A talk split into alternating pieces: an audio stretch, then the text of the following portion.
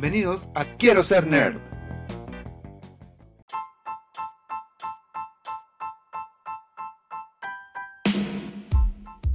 Bienvenidos y bienvenidas a este primer capítulo de este nuevo spin-off que estamos estrenando en el podcast llamado Quiero ser nerd, historia de los videojuegos.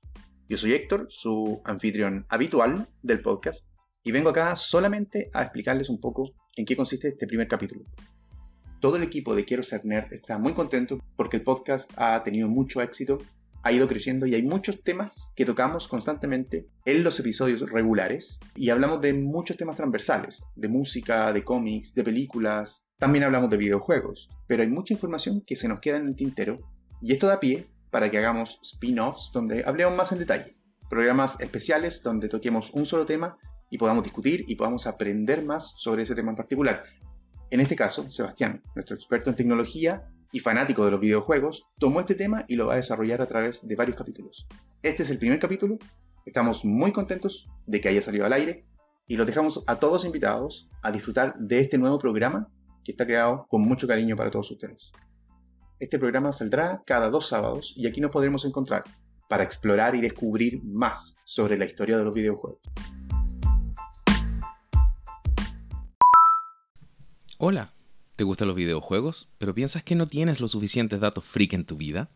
Este es el lugar para ti. Mi nombre es Sebastián Maldonado y esto es Quiero ser nerd, historia de los videojuegos.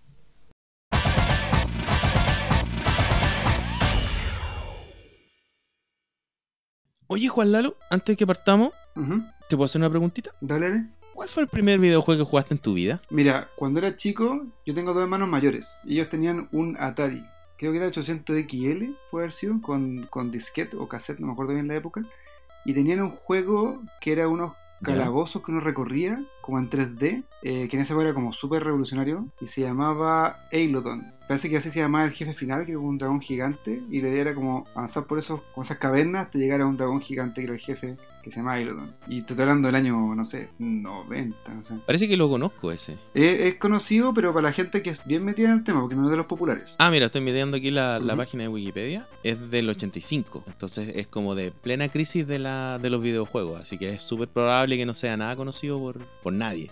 Oye, la gráfica para hacer esa época era bien buena. Mira, según esta cuestión, tiene bien encontrado las críticas. Porque algunos dicen que eran una obra maestra, que era lo máximo, la innovación suprema. Y otros dicen que era una basofia.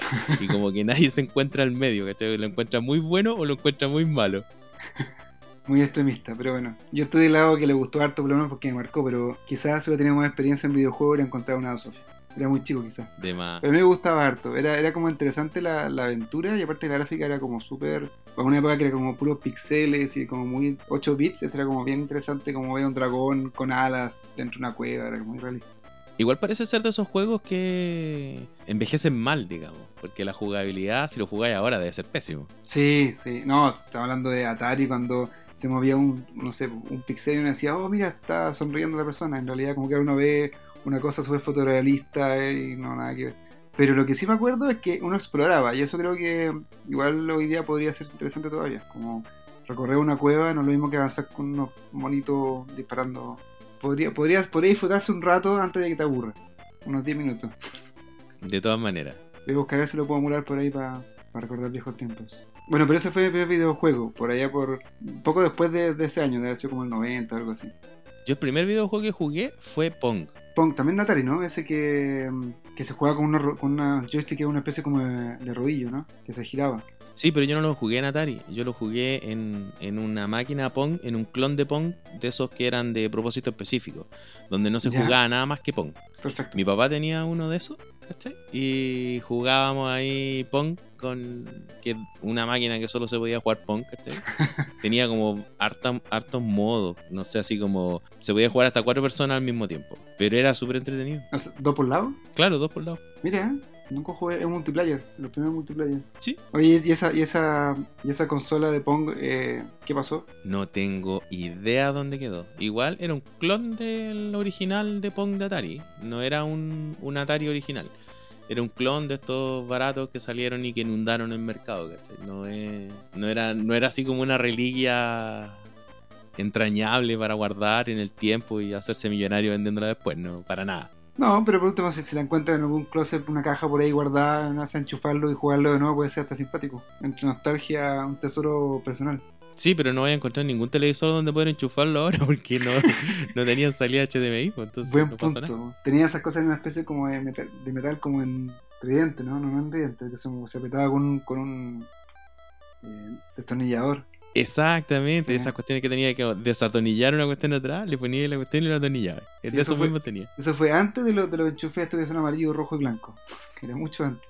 Claro, antes La antena. antes del enchufe RC. Claro, como con antena, sí. Oye, partamos. Ya, comencemos. Sebastián, cuéntame. ¿Qué vamos a hablar hoy día? Hoy día vamos a hablar de el primer videojuego y vamos a hablar de un videojuego que se llama Space Wars, que para mí ese es el primer videojuego y no me interesa lo que digamos, lo que digan todos los demás de cuál es el primer videojuego. Ese es. Solo ese. ese es, para mí ese es. Creo que me suena, pero no estoy seguro. Bueno, cuéntame, cuéntame. ¿Cómo llegamos a descubrir el primer videojuego? Mira, el problema con los videojuegos del, del inicio es que se pueden reconocer como ciertos elementos de videojuegos modernos, pero no es hasta el que te digo yo, Space War, que se puede definir ese como el primer videojuego moderno, digámoslo así. Todos los otros tienen como ciertas facetas que los hacen parecer un videojuego, pero en realidad le, como que les falta un poquito. Es como que están en el inicio de la evolución, pero todavía no, todavía les queda un poco por, por llegar. Como le faltan elementos para ser considerado videojuego de verdad. Claro, como que le faltan elementos y todo eso. Porque mira, el primer programa de computador fue hecho en, 1900 en 1842, Wow.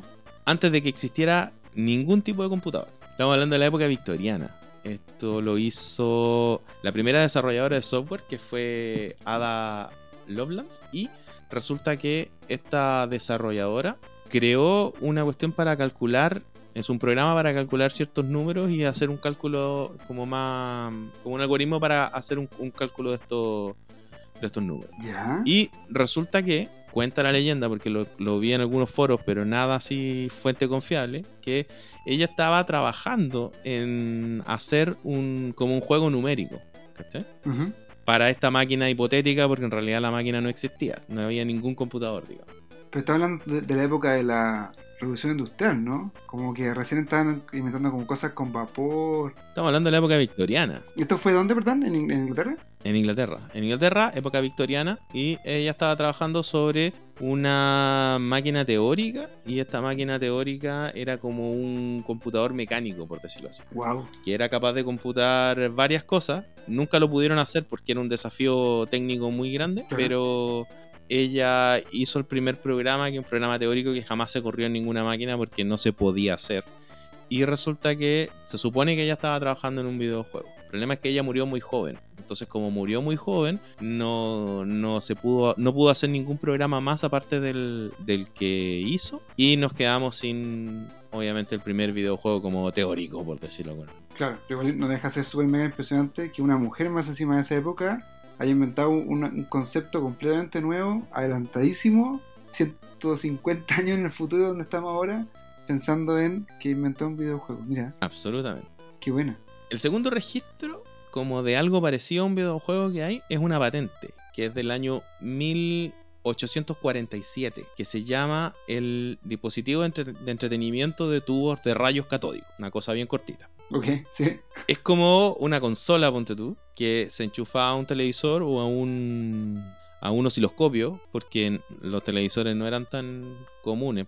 Y se colocaba encima del, del osciloscopio, se colocaba como una cuestión de targets.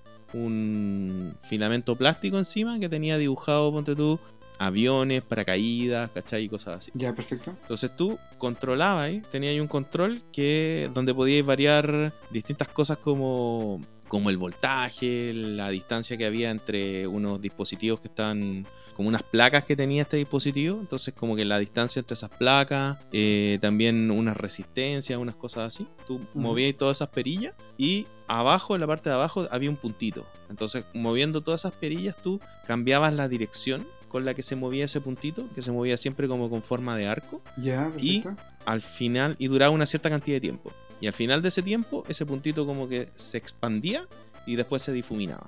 Entonces, si tú justo justo hacías coincidir el- la expansión y difuminación encima como de un target, se supone que eliminaba ese target.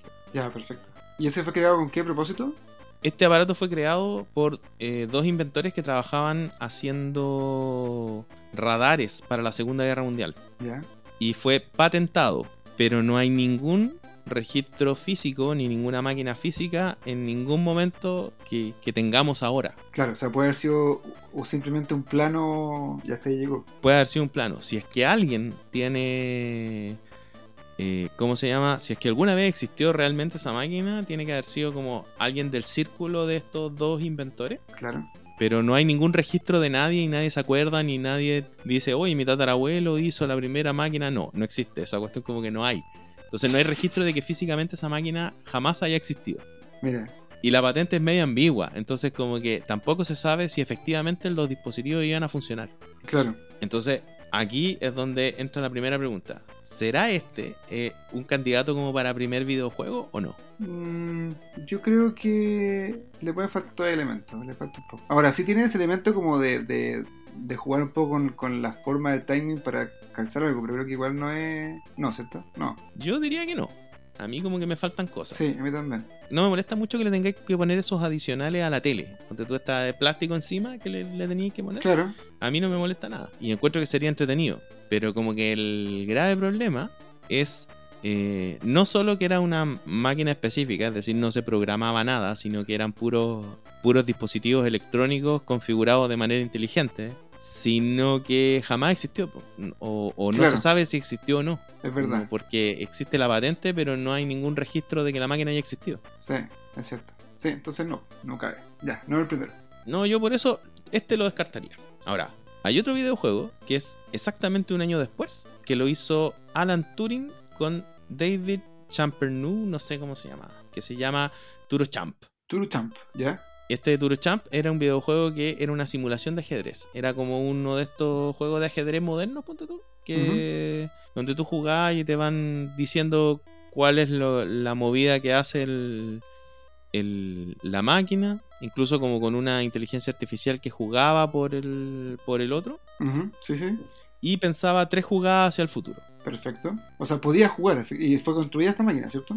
No, ese es uno de los problemas graves, que existe el código fuente de esta máquina, donde está como el código de máquina teórico de este, de este videojuego, pero los computadores que existían en 1948 no tenían la capacidad de correr efectivamente el juego. Y no se pudo correr este juego hasta años después de que había muerto, porque no, los computadores no tenían la capacidad de poder correrlo. Mira, qué, qué mala suerte. Quizá inventó el primer videojuego, pero como nunca lo hizo, no fue el primer videojuego. Una muy buena idea. Y de hecho, era, era, era un juego. Estaba jugando con la máquina, así que podría haber sido. Estuvo tan cerca. Ojo que los años después corrieron exactamente el mismo el mismo código que tenían eh, estos dos personajes y el, el juego corre. Exactamente el mismo código y corrió. El problema es que no lo corrió primero, ¿cachai? Claro, no lo corrió primero. Mira, otro adelantado a su época también. O sea, no lo hizo porque no podía correrlo.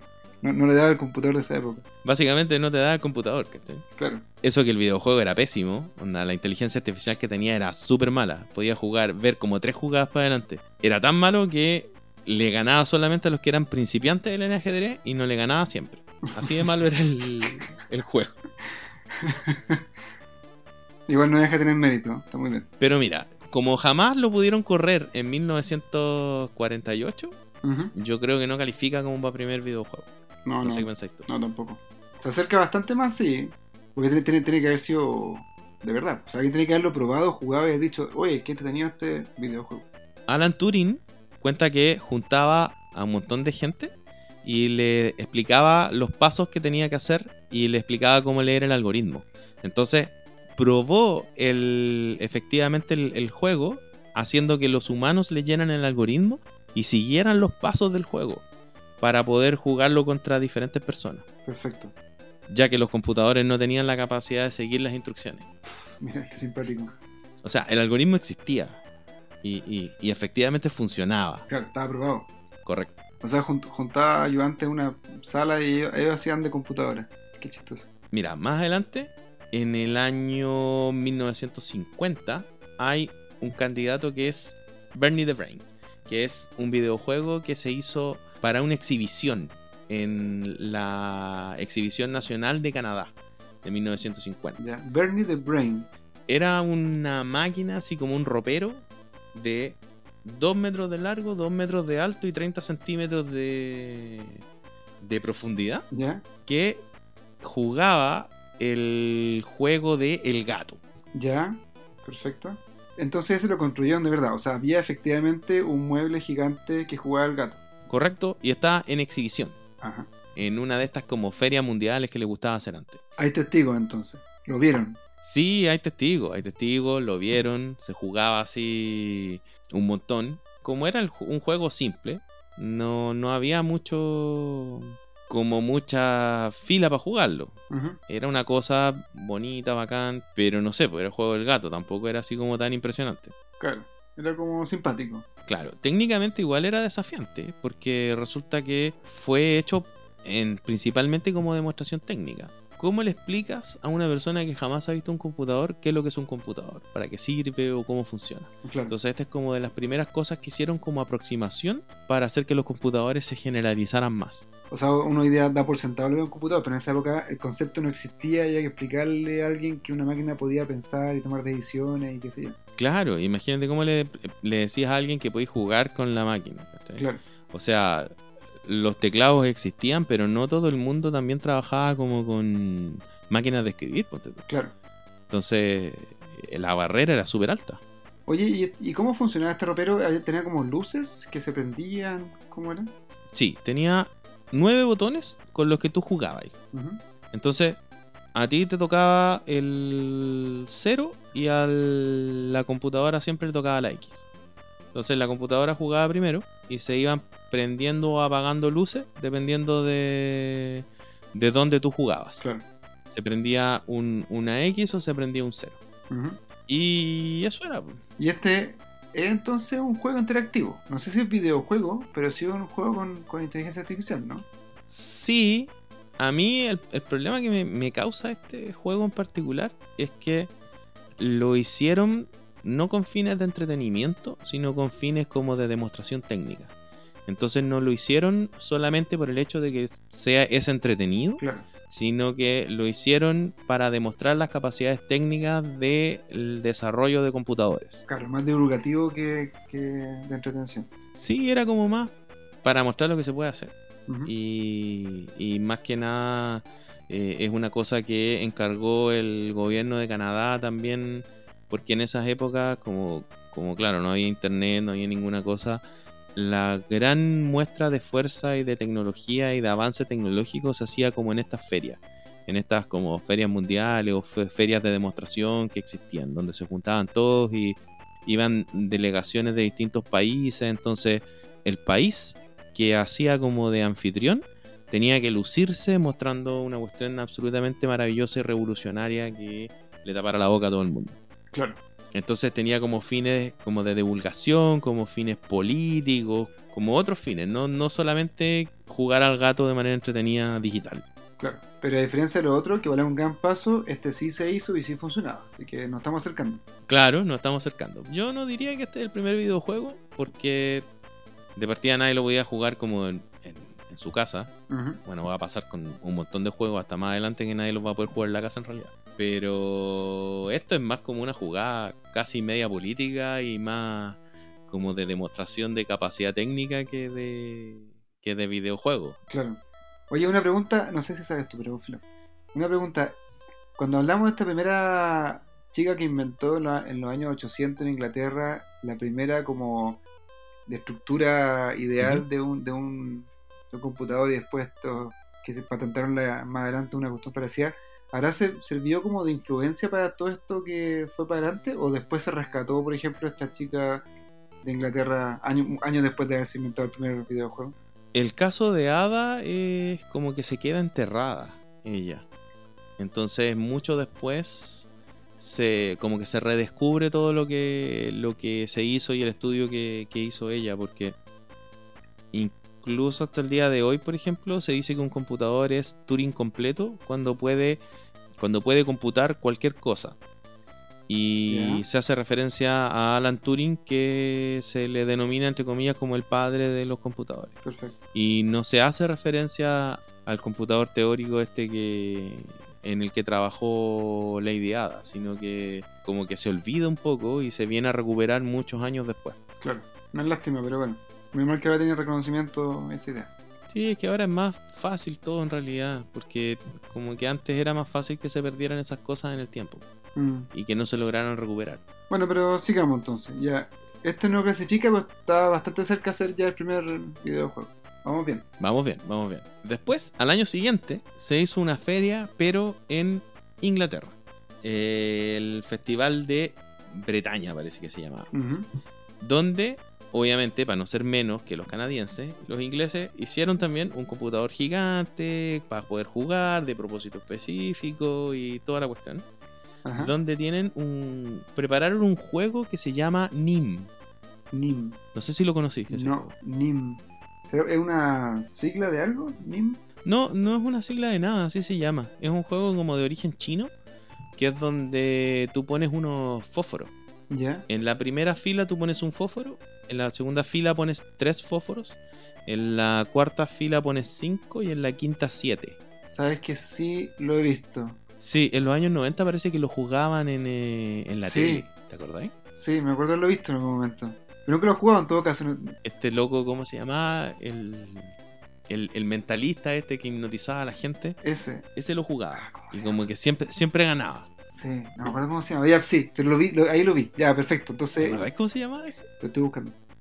Y había ese un juego clásico chino milenario, me imagino, ¿no? Sí, ese es un juego chino milenario. Entonces tú lo que tienes que hacer es en cada jugada sacar por lo menos un palito eh, de una fila. Y no puedes sacar de distintas filas, sino que tienes Claro. que sacar de una sola fila. Y tienes que sacar por lo menos uno hasta la totalidad de los que estén en, en esa fila. No te podéis pasar para la fila siguiente. Y el último que, que recoge un palito pierde. O, o gana, no me acuerdo en realidad. Pero bueno, resulta que eligieron este juego porque este juego tiene un sistema muy fácil de programar. Tiene como un, un algoritmo muy fácil de programar. Si es que tú te lo sabes, vas a ganar siempre el, el juego. Ya, tiene como su, su trampa que, que uno sí sabe la técnica. O sea, era más fácil programar una máquina que pudiera ganarle a un ser humano, no como este de de Alan Turing que jugaba ajedrez muy mal. Claro, eso- ese jugaba ajedrez pésimo, pero, pero era mucho más difícil técnicamente. Es mucho más difícil técnicamente programar una máquina que juegue Claro. ajedrez a que juegue Eso cierto, sí. Bueno, entonces pasa más o menos lo mismo con esta máquina que con Bernie the Brain, que es básicamente, Ahí está otra vez otra feria que tra- trataba de mostrar lo importante que era. claro, otra fe, otra exposición, otra manera de mostrar lo importante y lo adelantado que son, otra máquina gigante con un montón de luces, con una interfaz. Así es. O sea, tampoco fue creado para fines de entretenimiento, sino que más que nada como demostrativo y, y, y más encima por una cosa de ego. Absolutamente, sobre todo porque Canadá es parte del Commonwealth, que se supone que los dirigentes o como los eh, cabecillas del. Commonwealth son los ingleses. Entonces tenían que ganarle a los canadienses que el año anterior habían puesto la máquina esta, Ujú. que qué sé yo. Ya, entonces no, no, no clasifica como primer videojuego tampoco.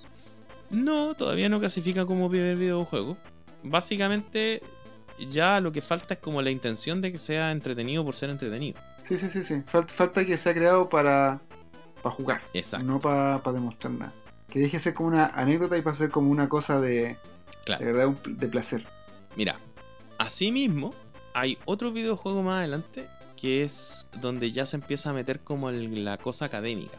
Hay un videojuego que se llama Oxo. Que básicamente es este como juego del, del gato, el mismo que vimos en Bernie the Rain, pero resulta que ahora lo hacen como una tesis doctoral. Y como tesis doctoral, lo que trataba de investigar era cómo las máquinas o cómo las personas podían interactuar con las máquinas. Y ver cómo se podía hacer esa relación. Por eso se busca un juego simple que te permita eh, hacer una interfaz relativamente fácil. Y se hace también. Es la primera vez que se hace un juego en una máquina.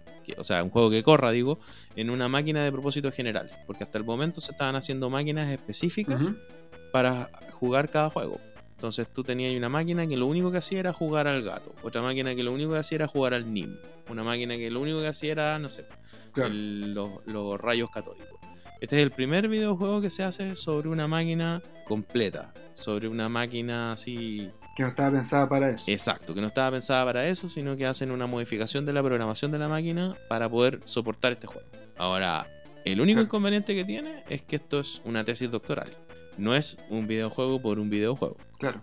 Fue, fue hecho también con el objetivo de aprobar el- la universidad y no para pasarlo bien. Correcto, correcto.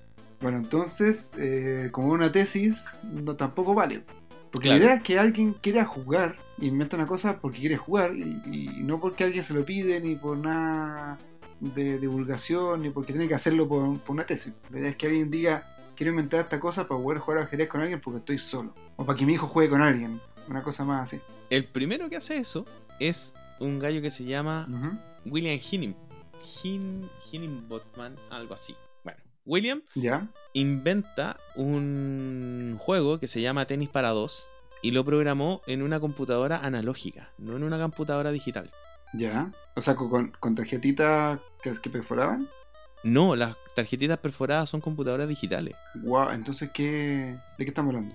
Mecánicamente, digo. Imagínate algo parecido a una central telefónica antigua, donde tú agarrabas un cable y como que conectabas dos cables.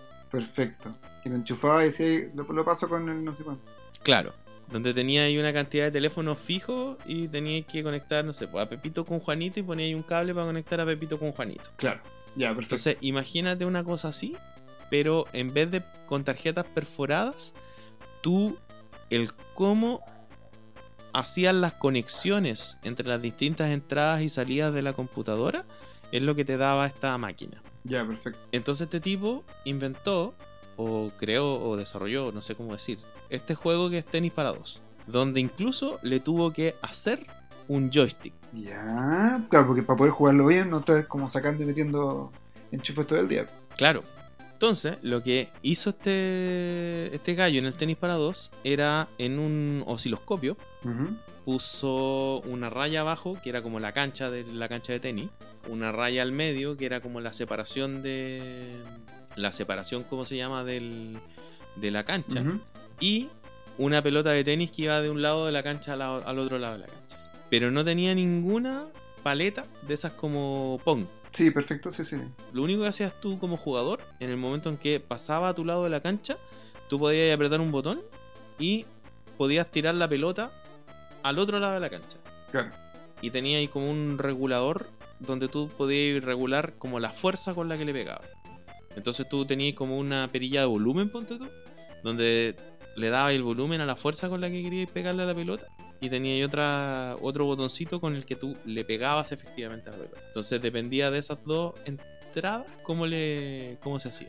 Y era bien complejo entonces, porque no solamente que la pelota pasaba o no pasaba, es que más encima podía devolverla con más fuerza o menos fuerza, podía darle como intención al golpe. Para haber sido la verdad es que se hacía un tenis así como, como videojuego, está bien complejo. Mira, y me encima inventó un joystick. Claro. No, si tiene muchos adelantos muy interesantes. Mira, increíble. Muy, muy interesante. Y esta máquina la creó este tipo solamente para entretenerse, como para poder ver cuáles eran las capacidades que tenía la máquina. No como para jugar con ella, sino que como para poder sacarle trote en el fondo a la, a la computadora. O sea, se puso a jugar y inventó un juego. Está bien. Cabe dentro el concepto de ocio, de pasarlo bien, de Claro, aprender. cabe dentro el concepto de ocio. Ujú. ¿Dó- ¿Dónde fue esto, perdón? Esto fue en el Brookhaven National Laboratory, en Estados En Unidos. Estados Unidos. Ya, perfecto. O sea, estaban picados porque los británicos hicieron una cosa, que estaban picados porque los canadienses hicieron otra cosa. Sí, esta es la primera vez que se hace y de hecho son años después de todas las exposiciones y todas las ferias porque como que el boom de todas esas ferias terminó después del, del 52 Ujú. y ya este juego, que es como el primer videojuego videojuego, es del 58. Ya, perfecto. O sea, faltaba que saliera como esa necesidad de demostrar que una máquina podía hacer cosas, para que alguien dijera, bueno, ya sabemos que puede hacer cosas, ¿podrá hacer un juego? Y ahí alguien lo hiciera de verdad porque quería jugar y quería probar como un poco qué se podía hacer. Claro, y es muy muy interesante la vida de este de este gallo, William Higgin, Higginbothan, Higginbotham. Higginbotham, porque este gallo trabajó en institutos nucleares e incluso trabajó en el proyecto Manhattan. Ah, ya. Trabajó desarrollando la primera bomba atómica. Chuta. O sea, era un, era un cabecilla. Y ahora es más recordado por el videojuego que creo. Menos mal. Probablemente mejor asociarlo a eso que una bomba atómica. Sí, es mejor desarrollarlo, eh, asociarlo a eso que a la bomba atómica. Sin embargo, siempre que le preguntan a su hijo por él o por el trabajo que hizo con este videojuego, él siempre le dice a todo el mundo que hay que recordar a su papá, no por la primera bomba atómica, por el trabajo de la bomba atómica, ni tampoco por el videojuego, sino por todo el trabajo que hizo después de esas dos cosas que se dedicó mucho a trabajar por la no proliferación de bombas nucleares. Se convirtió en una activista antinuclear muy, muy fuerte. Y como que se olvida un poco todos los logros que este tipo tuvo por este videojuego que es como el primer videojuego de la vida. Mira, qué interesante. Qué lindo porque se ha dedicado a eso. Bueno, pero así como probando, inventó un videojuego. Ese, este sí, sí que sí clasifica, ¿no? Este sí sería el primer videojuego, según tu opinión. Yo creo que sí. Yo creo que este es el primer videojuego. El Tenis para dos es el primer videojuego, el primero que tiene como todas las cosas del primer videojuego. Pero, pero, a mí me falta todavía un poquitito. O sea, pese a que todo el mundo dice que este es el primer videojuego, para mí, en lo particular, el primer videojuego es Space War. Me suena mucho Spacewar. Bueno, quizás tú alguna vez me lo comentaste, pero ¿cuál es Spacewar? ¿Y de cuándo es? ¿Qué tanto después? Space War es un poquitito después, es del 62. Ajá. Este es el primer videojuego que según yo es como videojuego videojuego. Este lo hicieron y nace en las entrañas de la máxima el máximo desarrollo tecnológico computacional que existía en el MIT, el club de trenes. Ya, perfecto. Perfecto.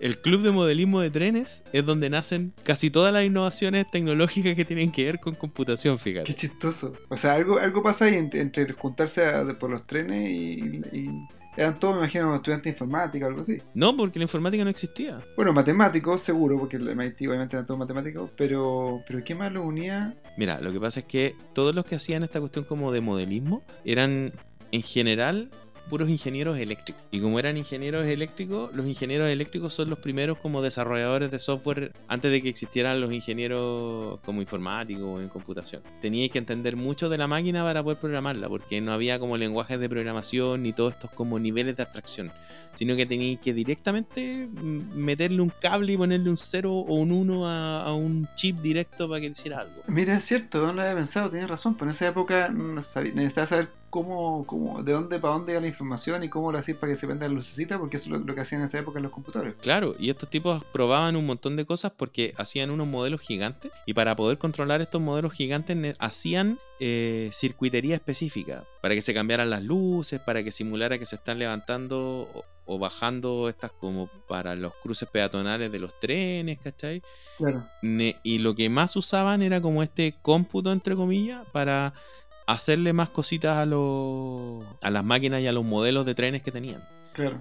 Y se juntaba mucha gente a mirar cómo hacían los modelos de trenes, cómo programaban, cómo hacían los distintos chips para eh, poder manejar los trenes. Y obviamente que después salía otra cosa, y cuando llegó el primer computador, el PDP-1, todos se tiraron de cabeza para tratar de hacer algunas cuestiones. Y Steve Russo es el programador de Space War Ujú. hace este videojuego que son dos naves que están como luchando en el espacio y al medio hay un sol donde si tú no haces nada estas naves se van atrayendo lentamente hacia el sol y se mueren y quedan como muertas en el sol y si tú puedes mover la, la- la nave como para un lado como rotarla sobre sí misma Ajá.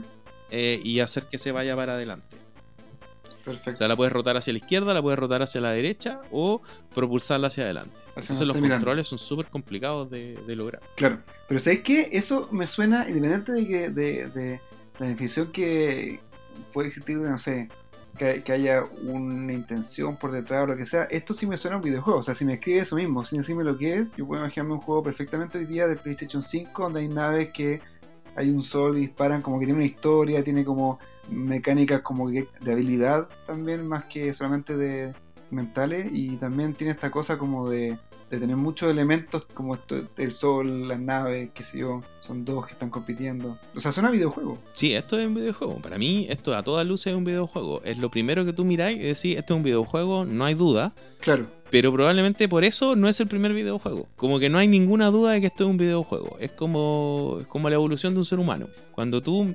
miras a un Homo sapiens y tú dices, esto es un ser humano y es perfectamente un ser humano y no hay duda, antes hubo muchas cosas en la evolución que probablemente fueron seres humanos o, o parte ser humano que también tenéis que tomar en cuenta. claro, es cierto. Entonces esto es sin lugar a dudas un videojuego, pero tal vez no es el primero. Claro, que sea el primer videojuego que conocemos como conocemos los videojuegos actualmente, con este factor de entretención y con un poco de historia y elementos. Claro, es como el primer videojuego moderno. Claro, Y no necesariamente es el primer videojuego moderno porque en esa época había mucho secretismo. Casi todos los computadores estaban o en instituciones gubernamentales, los militares o todo eso, o en instituciones privadas. Entonces puede que haya habido algún videojuego anterior y no lo sabemos.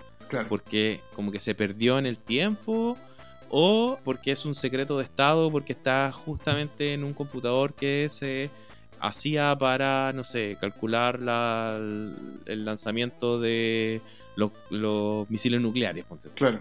y sí, justo al lado hay un videojuego pero jamás salió al, a los ojos públicos Claro, que no- tampoco era importante en esa época. Nadie estaba fijando en lo que hacía el, el eléctrico que está al lado con la navecita. Pero puede ser. Oye, y este nunca se vendió, entonces no, nunca, no fue comercial. Fue simplemente una cosa interna del MIT que los estudiantes que estaban ahí lo, lo jugaron o, o se, o se comercializó esto después. jamás se comercializó, pero no es una cosa solamente interna del MIT. Era tan popular y, y le sacaba tanto provecho a la máquina, el- a la máquina, la PDP-1, que es como este, este computador donde se creó esta, esta máquina, Ajá. que los mismos creadores de la PDP-1 o los que iban a instalar la PDP-1 llevaban una copia del videojuego para instalarlo y con eso probaban la máquina. Ah, buenísimo. Se convirtió en un accesorio como, como fundamental para, para el computador después. Sí, le pidieron permiso incluso al desarrollador del videojuego para poder llevárselo y para poder mostrar eh, la máquina con su videojuego. Claro, que no era igual. En esa época, como que no existía mucho esto de el copyright el ownership y todo. Era como que ni siquiera a alguien se le pasaba por la cabeza que te podías hacer como dueño en el fondo del código fuente. Y aunque hubieras querido hacerte dueño del código fuente, no hubieras podido, porque las leyes de copyright salieron, de copyright como de, de software o de código fuente, salieron años después, se adaptaron años después. Entonces, no era solamente que no existía como la mentalidad de hacerle copyright y comercializar el juego, sino que simplemente de plano no se podía. Claro. Y aunque se hubiese podido, nadie se iba a comprar una máquina de un millón de dólares para jugar un videojuego. Y un millón de dólares de 1962, ¿cachai? Claro. Hoy estoy acá mirando fotos del, del Spaceware. PDP-1 tiene una pantalla así como media hexagonal, ¿cierto? Porque se ve como muy futurista retro de esa época. Pero como que le pega muy bien con el videojuego. Sí, cáchate que estas cuestiones exigía tanto al computador que no se podían hacer versiones de un solo jugador. Todas las versiones que se hicieron, las primeras versiones, eran de dos jugadores. Claro, que se- no, no había como inte- inteligencia artificial por detrás. No, aunque tú pudieras hacerle como una inteligencia artificial, tratando solamente dibujando la cuestión, calculando la trayectoria del, del disparo de una nave a otra, ¿cachai? Calculando la Mm. gravedad que te atrae hacia el centro. Claro. En eso, la máquina no, no puede calcular absolutamente nada más. Entonces, Mira. estas máquinas pasa como de aquí para adelante que los videojuegos más complejos no los puedes jugar contra la máquina porque la máquina no es capaz de jugarlos solo. Ponte tú, no sé, pues, la primera versión de Pong, ponte tú, tampoco se podía jugar de, do- eh, de un solo player. Se tenía que jugar dos players. Porque el hardware no era capaz de hacerle una inteligencia artificial para el Pong. No daba. Claro.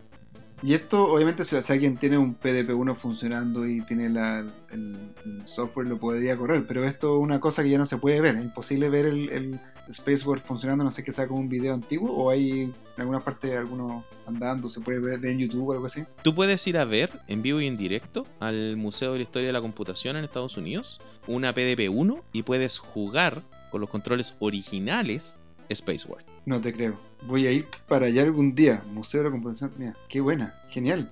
Hay muchas, muchas innovaciones alrededor de este videojuego. Por ejemplo, se inventa en el PDP-6, que son, es la sexta generación de este computador, se inventa un modo de funcionamiento para el computador donde te permite correr en segundo plano un proceso y poder hacer cálculos para ese proceso, ya que la máquina era mucho más, más poderosa, era, era mucho más adelantado que el PDP-1. Entonces podríais correr en segundo plano otro proceso y por mientras podías jugar Space Wars. Entonces pasaba mucho que la gente programaba sus procesos, sus cálculos, sus cosas y dejaba corriendo el proceso, pero lo dejaba corriendo en este modo Space War que le, le decían en donde tú podías levantar Space War y podías jugar. Entonces, si tú te ibas a demorar, ponte tú, no sé, media hora en, calcular una cuestión y tenías que esperarlo, mejor lo ponías en modo Space War, donde en vez de demorarte media hora, te iba a demorar 45 minutos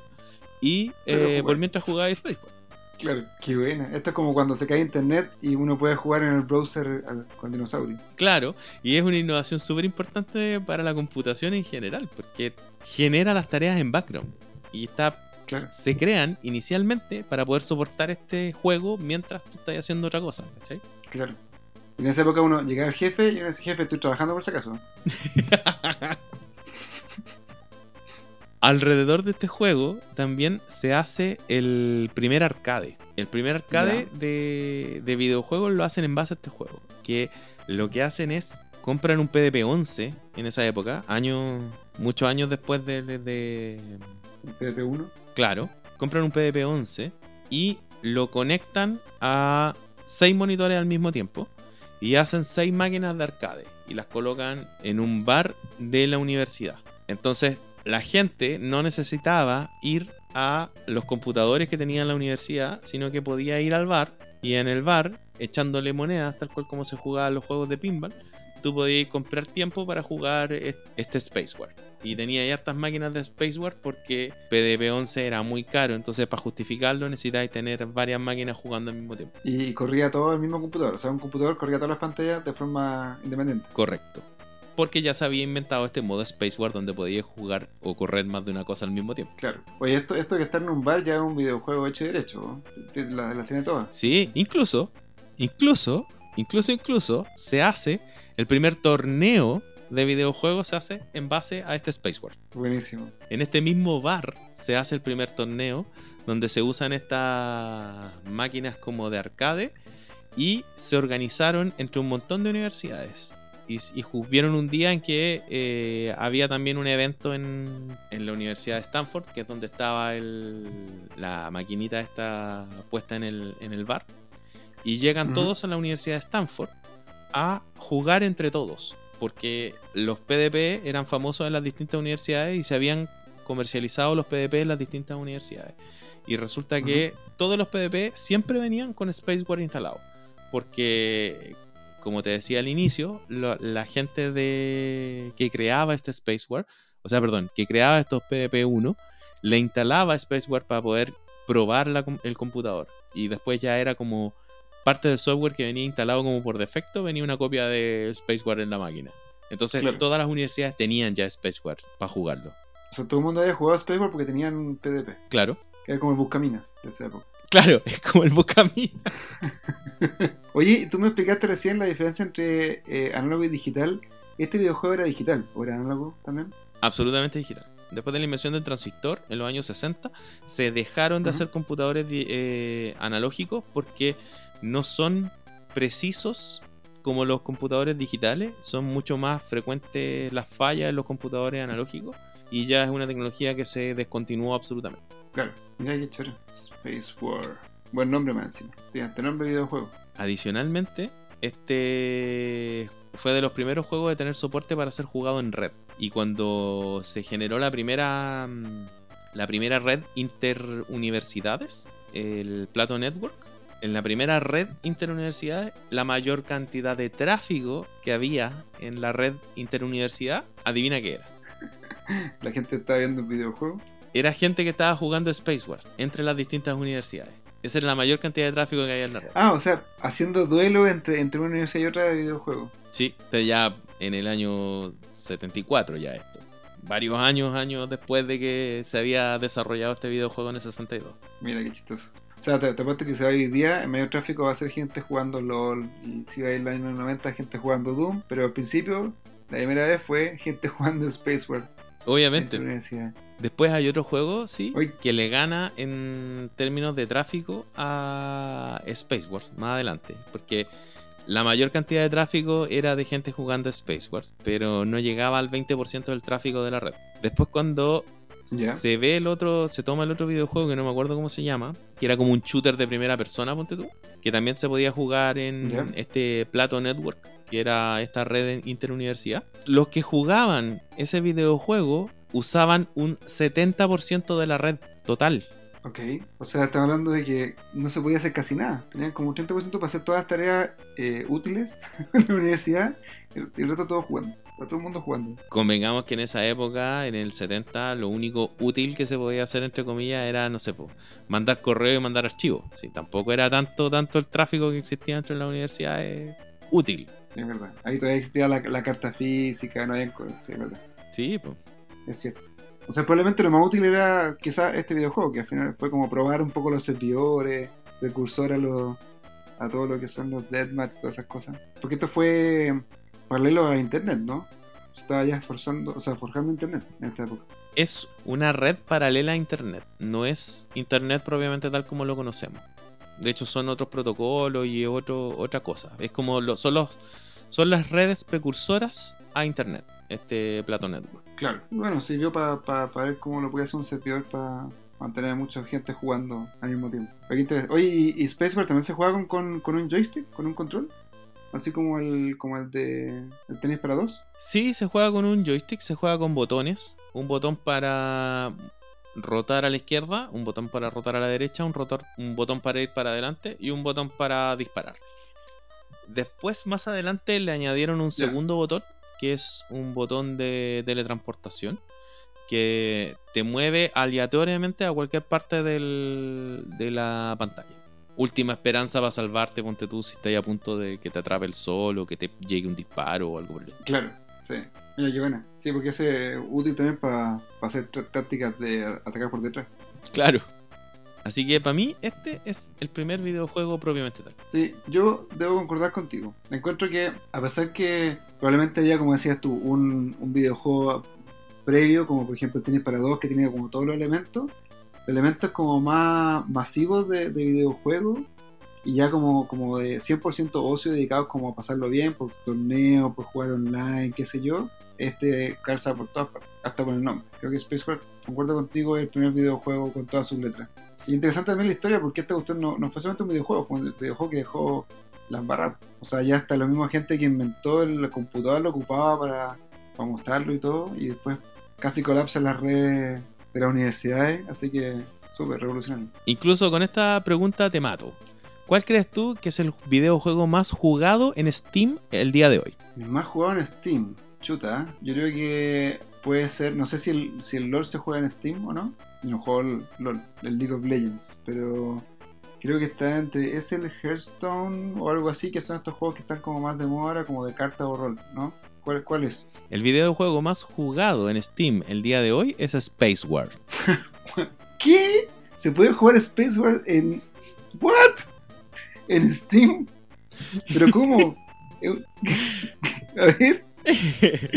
Mira, la verdad es que no es Space War lo que se juega, pero todos los juegos en, en Steam tienen como un ID único. Entonces tú cuando te conectas a la Ya. cuestión, inmediatamente te muestra cuál es el videojuego que tú estés jugando en Steam. ¿Ya? Sí, sí, sí, sí. Ya. Resulta que hay gente muy poco ética que piratea juegos. No es, no es nuestro Ajá. caso en ningún momento. No. Pero no, se dice que todos estos, o, o todo este juego simultáneo que es Space Wars, en realidad son juegos piratas que se cuelgan de ese ID como para hacer creer a Steam que están jugando otro videojuego. Y en realidad, Ajá. o sea, como que hacen creer que están jugando Space Wars cuando en realidad están jugando, no sé, eh, algún otro juego pirateado. Y con eso pueden acceder a las funcionalidades de red de Steam sin tener el juego original. ¿Es eso o hay una comunidad que juega Space War todos los días en Steam muy fuertemente todos los días? Pero puede ser, porque ya lo que contaste que pasaba en la universidad, puede que todavía hayan competencia hoy día underground, nosotros no sabemos. Puede ser, puede, Puede ser, ser. también, claro. Ahora, que esté ese juego jugable hoy a través de Steam, lo encuentro increíble. O sea, es un icono, por supuesto, de la historia de los videojuegos. Tiene que existir una parte cómo jugarlo, pero que esté en Steam y que más encima se pueda jugar hoy día y que probablemente hay mucha gente jugando al mismo tiempo, lo encuentro increíble. Oye, increíble pensar que uno juega hoy día videojuegos que son con una gráfica, no sé, impresionante, con súper fotorrealístico, con 50.000 botones y todo partió con un par de eléctricos que hicieron un videojuego de navecita, o incluso antes con alguien que inventó una forma de jugar eh, tenis para dos, o incluso antes con muchos proyectos que puede haber partido todo hace 200 años con una mujer de Inglaterra que inventó este, este concepto y uno está jugando ahora 200 años después una cosa completamente evolucionada pero que mantiene la misma esencia. Increíble pensar que pasó hace tanto tiempo. Y pensar que hasta el día de hoy todavía en Steam el juego que nosotros concordamos que es el primer videojuego hecho y derecho es el más jugado en Steam. Exactamente, increíble. Qué bueno. Oye, buen, buen viaje por la historia del videojuego. Ya, Juan Lalo, nos vemos después entonces. Ya, pues, ahí nos vamos jugando Spaceball después. Te reto, te desafío a Spaceball. Exacto. Apenas lo pruebe y, y ensayo un poco, te, te voy a avisar. Yo no sé si pues, se pueda bajar en realidad desde Steam, para serte bien sincero, pero sí aparece como entre los juegos más jugados online. No se puede jugar online, te puedo, te puedo retar. Voy a investigar. Si es así, lo hacemos. Y hacemos un torneo de Space War. Así es, me parece. Ya, pues, se va. Ya, Juan Lalo, nos vemos. Nos vemos, un gusto, un abrazo. Que estés bien. Chao, chao. Muchas gracias a los creadores de los sonidos y la música utilizada en este podcast. Se pueden ver a cada uno de ellos en la descripción. Muchas gracias por escuchar este capítulo, espero que lo hayan disfrutado. Y les recordamos que estamos en cada una de sus plataformas de podcast favoritas. También nos pueden encontrar en nuestro canal de YouTube y nos pueden seguir en Instagram, en arroba quiero ser nerd podcast. Escúchenos, síganos y compártanos con sus amigos, porque podrían descubrir acá algo interesante que no sabían. Y eso ya cumple con el objetivo de este podcast, que es entretenernos y descubrir cosas nuevas. Oye, aprovechando la pausa, eh, Tony Camo. Ese era, ¿no? Tony Camo. Me, ac- me acordé recién. O sea, lo encontré recién. Te con la bala pasada con ese. Tony Camo.